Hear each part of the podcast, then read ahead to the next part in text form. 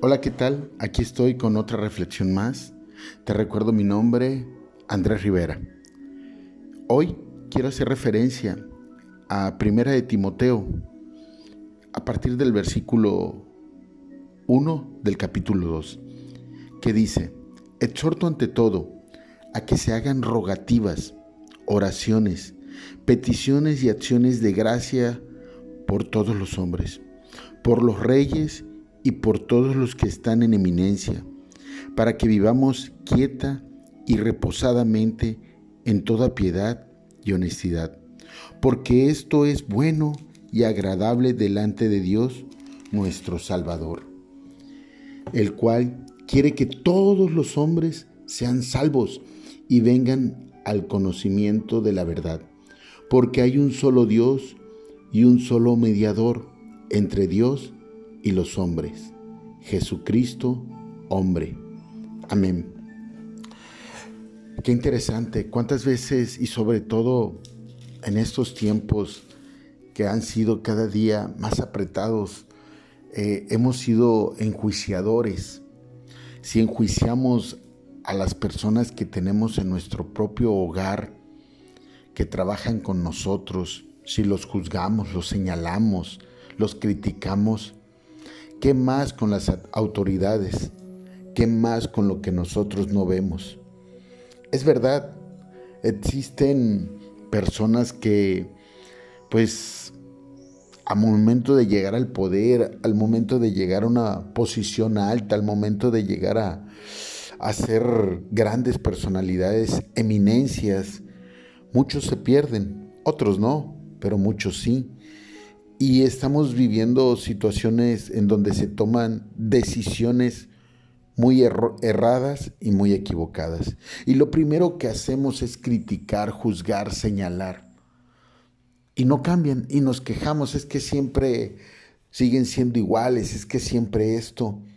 Pero creo que si queremos que Dios haga la obra, pues es claro, es clara su palabra cuando nos dice que debemos hacer rogativas, o sea, debemos rogarle a Dios y hacer oraciones por aquellos que están en eminencia.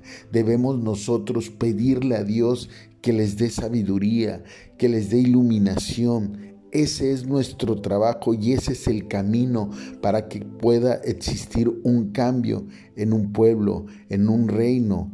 ¿Por qué? Porque si nosotros pedimos por las autoridades, si nosotros le pedimos a Dios que sean las correctas para guiarnos, entonces Él va a intervenir. Porque arriba de cualquier autoridad está Dios y su palabra lo dice. Que si alguien está en algún lugar, si alguien tiene una posición, es gracias a Dios. Muchas veces nuestra arrogancia nos hace decir, es que yo lo logré, es que yo estoy aquí porque yo pude. Estás ahí en un lugar, en una eminencia, porque Dios lo permitió. Pero si Él no quiere permitirlo, no lo estás. Así de simple. Por ello nosotros tenemos que acudir. Recuerda que el pueblo de Egipto tuvo una razón de ser para que el pueblo de Israel se volcara a Dios. Si nosotros aprendemos a hacer eso por nuestras autoridades, que la verdad muchas veces ni las conocemos, por nuestras cabezas de líderes, si pedimos la intervención de Dios en ellos y pedimos por sabiduría en ellos, Dios hará lo pertinente en nosotros. Y te voy a decir algo, si aprendemos a pedir por el, por el que está afuera, a humillarnos, a rogarle y a orar por el de afuera. Imagínate lo que vamos a aprender a hacer por los de adentro. Muchas veces dicen, eres candil de la calle y oscuridad de tu casa. Si aprendes a ser candil de aquellos que, que tú ves que están mal, que están equivocados, Dios obra en ti y entonces tú mismo serás transformado para ser candil de los de adentro. Y vas a ver que serás candil de los de adentro e iluminación de los de afuera. Te recuerdo mi nombre, Andrés Rivera, y sé que esta reflexión será de bendición para tu vida.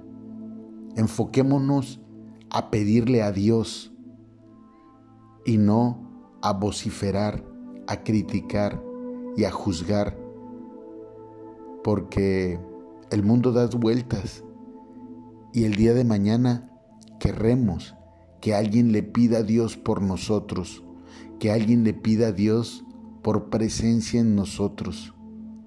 Entonces, aprendamos a hacerlo por aquellos primero. Y eso, eso es agradable ante los ojos de Dios, para que vivamos en la piedad y en la honestidad, en la paz y en la tranquilidad. Gracias y hasta la próxima.